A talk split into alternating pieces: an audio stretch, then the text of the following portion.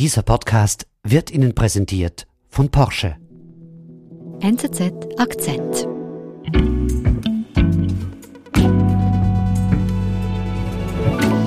Ja, ja, Schweden führt diesen Weg fort.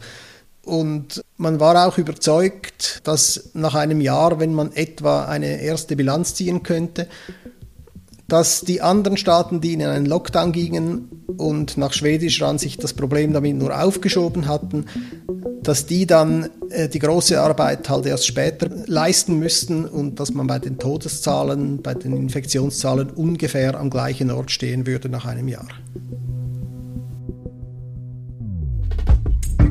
Und? Wo steht Schweden mit seinen Pandemiemaßnahmen nach einem Jahr?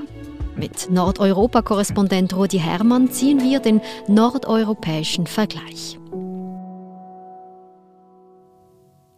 Rudi, ich weiß noch ganz genau, am Anfang der Pandemie, im Frühling letzten Jahres, da sprachen alle über Schweden. Ja, die Schweden, die waren damals ja berühmt für ihr Schweden-Modell, das anders war als das, was alle anderen machten. Und zwar erstens ging es um das Vertrauen, das Vertrauen des Volkes zur Regierung und zu den staatlichen Institutionen. Das war sehr wichtig. Mhm. Und auf der Grundlage dieses Vertrauens sagte man, wir machen als Strategie das so, dass wir Empfehlungen ausgeben und wir gehen davon aus, dass das Volk die dann auch befolgt. Mhm. Also keine Verbote, nur Empfehlungen.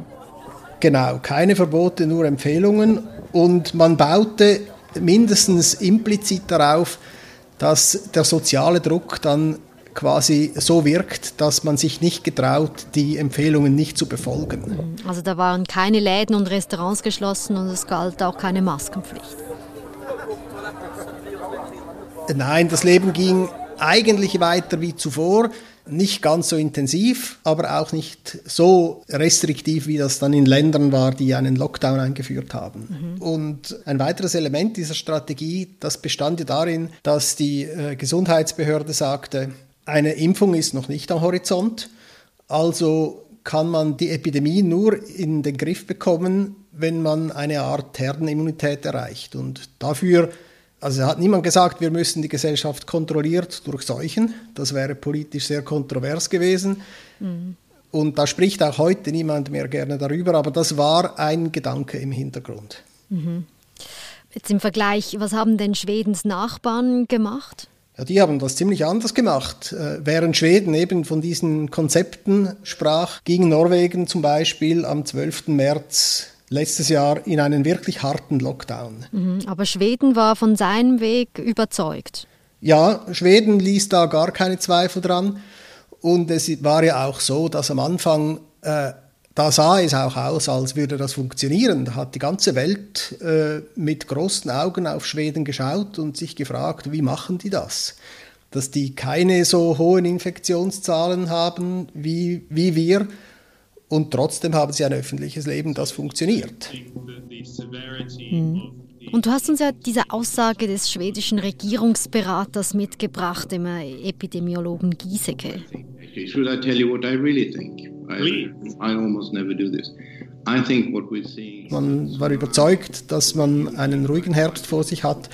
Man war auch überzeugt, äh, dass nach einem Jahr, wenn man etwa eine erste Bilanz ziehen könnte, dass die anderen Staaten, die in einen Lockdown gingen und nach schwedischer Ansicht das Problem damit nur aufgeschoben hatten, dass die dann äh, die große Arbeit halt erst später leisten müssten und dass man bei den Todeszahlen, bei den Infektionszahlen ungefähr am gleichen Ort stehen würde nach einem Jahr. We should have this discussion a year from now. Let's, let's decide that, 2021. I think that the difference between countries will be quite small in the end so that you don't think that the severity of the, these intervening measures are going to make that much difference? No, I don't think so.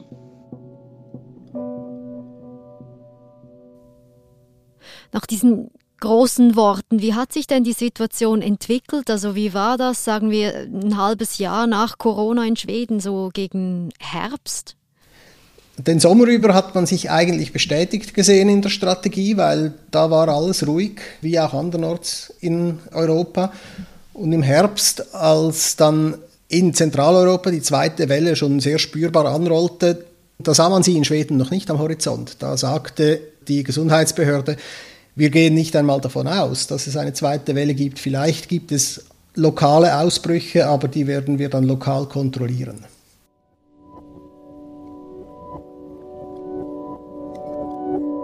A second wave of COVID-19 is hitting Sweden. Und dann traf die zweite Welle mit Verzögerung Schweden mit voller Wucht. lost control of the spread of the virus. In some areas of Sweden, we're even seeing a tripling of the number. Sweden has been slammed for taking a lax attitude towards COVID-19, but is now being hit with more deaths than its neighbours. Und äh, das Statistische Amt das hat im November sogar gesagt, wir hatten den tödlichsten November seit der spanischen Grippe. Das heißt seit mehr als 100 Jahren. Hm. Was gab es darauf für Reaktionen in Schweden? Ikväll vill jag säga några ord som jag vill att ni bär med er när vi nu går in i vintern. Es gab dann in diesem Zusammenhang zwei wirklich aufsehenerregende Ereignisse. Das eine war, dass der Ministerpräsident Stefan Löfven eine seiner sehr seltenen Reden ans Volk gehalten hat. Minnas hur vi pressade ner smittspridningen. Und so hat dann die Regierung angefangen, auch selber stärker Einfluss zu nehmen auf das, was die Gesundheitsbehörde äh, verordnet und dem Volk wirklich ins Gewissen geredet, dass es jetzt ernst gelte und dass man alles befolgen müsse, was die Behörden verordneten. Und det är starkare än det virus vi ska besegra. Und das Zweite war, dass sogar der König reagiert hat und gesagt hat, wir haben keinen Erfolg gehabt. Ich, denke, jag anser vi har misslyckats. Vi ändå stort antal som har und das hat dann schon eingeschlagen, obwohl der König nicht eine Figur ist, die politisches Gewicht hat. Die, er darf gar kein politisches Gewicht haben, aber wenn er sich äußert, ist das eben trotzdem ein besonderes Ereignis. Det, det är tråkigt. Det är helt enkelt bara fruktansvärt tråkigt. Wurde in Schweden dann nach dieser Kritik das äh, liberale Modell angepasst? Es wurde schon ein bisschen angepasst. Die Regierung hat hier ein bisschen geschraubt. Sie hat ein Verbot von Alkoholverkauf in der Gastronomie erlassen. Also nicht so, dass man die Restaurants geschlossen hätte, sondern einfach ein bisschen eingeschränkt. Mhm. Und die Gesundheitsbehörde, die hat nach wirklich langem Hin und Her und eher widerwillig eine Maskenpflicht angekündigt, dass man in den öffentlichen Verkehrsmitteln Masken tragen müsste, aber nur während der Stoßzeiten. Es waren einzelne Korrekturen, die in die Richtung gingen, dass man die Schraube anzieht, aber im internationalen Vergleich war Schweden immer noch sehr weit auf der liberalen Seite. Wir sind gleich zurück. Die Porsche-Familie heißt ihr viertes vollelektrisches Mitglied willkommen. Der neue Taycan mit erhöhter Reichweite wird Ihnen den Einstieg in die Welt der Elektromobilität ganz leicht machen. Nur das Aussteigen wird Ihnen garantiert schwer fallen.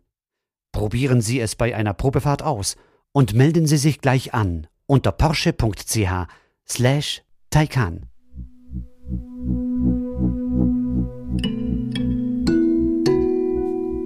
Gut, jetzt haben wir ein Jahr Pandemie und auf diese Zeit hat Schweden äh, referenziert gesagt, dann kann man dann Bilanz ziehen. Also ziehen wir Bilanz. Wie, wie sehen denn die Zahlen aus in Schweden?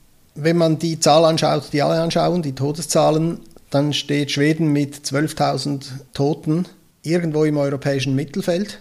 Aber in den nordischen Staaten ist es ein Ausreißer nach oben, weil Norwegen hatte in der gleichen Zeit 600 und wenn man das auf die Bevölkerung umrechnet, hat Schweden also eine Todesrate, die zehnmal größer ist. Hm. Es ist also nicht so gekommen, wie Schweden gesagt hat vor einem Jahr, dass man punkto Todeszahlen ein Jahr nach Corona gleich dastehen wird. Nein, das ist nicht so gekommen.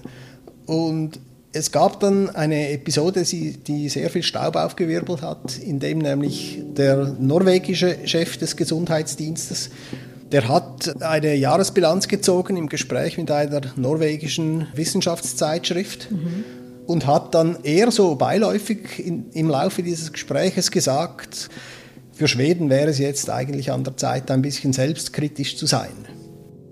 Also ist das ein stiller Angriff gegen Schweden? Oh, das ist mehr als ein stiller Angriff, das ist ein Frontalangriff auf das schwedische Selbstverständnis. Und die Aussage hat den Weg natürlich in die schwedischen Medien gefunden.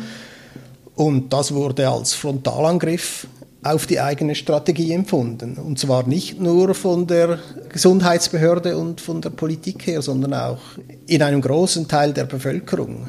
Mhm. Und was zeigt uns dieser Streit? Ja, der hat interessante, interessante verdeckte Strömungen an die Oberfläche gebracht, weil die nordischen Staaten, die empfinden ja sich selbst und auch von außen werden sie so empfunden als quasi eine, eine ideelle Einheit. Und das stimmt ja auch bis zu einem weitgehenden Grade. Sie, sie haben auch allgemein sehr ähnliche gesellschaftliche Werte. Das heißt, sie empfinden sich wirklich als eine Art äh, eigenes Biotop in Nordeuropa. Und jetzt hat diese Kontroverse, die hat dann eben gezeigt, dass das äh, nur bis zu einem gewissen Grad stimmt und dass es unter den Staaten auch halt auch größere Unterschiede gibt. Mhm. Was für Unterschiede? Das kommt halt daher, dass Schweden traditionell auch als mittelalterliche Großmacht schon immer in der Region für sich eine gewisse Meinungsführerschaft beansprucht. Und bei den Nachbarn, also bei Norwegen oder Finnland oder Dänemark, da kommt das oft als besserwisserisch und, und belehrend hinüber. Und das hat man natürlich nicht gern. Mhm. Und Rudi, du sagst, dass sich dieses ähm, schwedische Selbstbewusstsein jetzt gerade auch hier in der Corona-Krise zeigt? Ja, das ist sehr äh, ausgeprägt zum Ausdruck gekommen, gerade weil es äh, dann auch Differenzen gab von Anfang an zwischen den einzelnen Staaten und den einzelnen Strategien und Schweden äh, felsenfest davon überzeugt war, dass man es richtig macht und dass die anderen es auch so machen sollten. Mhm. Gibt es denn in der Zwischenzeit Eingeständnis aus Schweden, dass man hier vielleicht doch Fehler gemacht hat? Nein, das ist interessant. Es hat x Interviews, auch lange Interviews, halbe Stunde, Stunde mit Politikern, mit Vertretern der Gesundheitsbehörde gegeben. Und sie haben natürlich, da, dass sie die, die ältere Generation nicht schützen konnten, wie sie sich das vorgenommen hatten. Das wird als Fehler eingestanden, aber es wurde nie eingestanden, dass man bei der Strategie als solcher irgendwie falsch gelegen habe. Bis heute nicht. Und das erstaunt mich oft, wenn man solche Interviews anschaut, wie sich die Vertreter des Staates hier aus der Affäre ziehen können. Hm. Jetzt sehen die Zahlen ja aber deutlich schlechter aus, gerade im Vergleich mit den Nachbarländern. Die Befürworter haben ja aber auch wirtschaftlich vor allem argumentiert. Also hat sich das Schweden-Modell wenigstens finanziell ausgezahlt, wenn eben das Land eigentlich offen geblieben ist, mehrheitlich. Ja, das kann man so nicht sagen, weil eben auch nach diesem ersten Jahr sind jetzt die makroökonomischen Zahlen für 2020 vorhanden und da sieht man, dass Schweden zwar gut weggekommen ist, wenn man das mit anderen zentraleuropäischen Staaten vergleicht, aber dass es Norwegen noch ein bisschen besser gegangen ist. Obwohl Norwegen ein so anderes Modell hatte, mit viel strengeren Restriktionen. Also kann man nicht sagen, dass mildere Restriktionen der Wirtschaft wirklich geholfen haben. Mhm. Obwohl das natürlich eine schwierige Diskussion ist. Man kann nicht Wirtschaftswachstum gleichstellen mit dem Einfluss eines einzigen Faktors, nämlich der Corona-Strategie. Was würdest du abschließend sagen? Kann man festhalten, dass das schwedische Modell gescheitert ist? Ah, das ist auch eine Frage der Perspektive. Die schwedischen Gesundheitsbehörden würden mit dem nicht übereinstimmen und auf andere Staaten verweisen, denen es trotz harten Maßnahmen schlechter ergangen ist. Im nordeuropäischen Vergleich muss man sagen, hat das schwedische Modell nicht den gewünschten Effekt gebracht, hat schlechter funktioniert als die anderen. Und in Schweden selbst, da würde ich sagen, hat man vielleicht überschätzt, was man mit Freiwilligkeit und äh, sozialer Kontrolle erreichen kann. Mhm. Und das hat nicht wirklich funktioniert, weil sich zu viele Leute die Empfehlungen so auslegen konnten, wie es ihnen gerade passte und die Kommunikation von Seiten der Regierung und der Behörden, was jetzt wirklich gilt, die war zu wenig klar.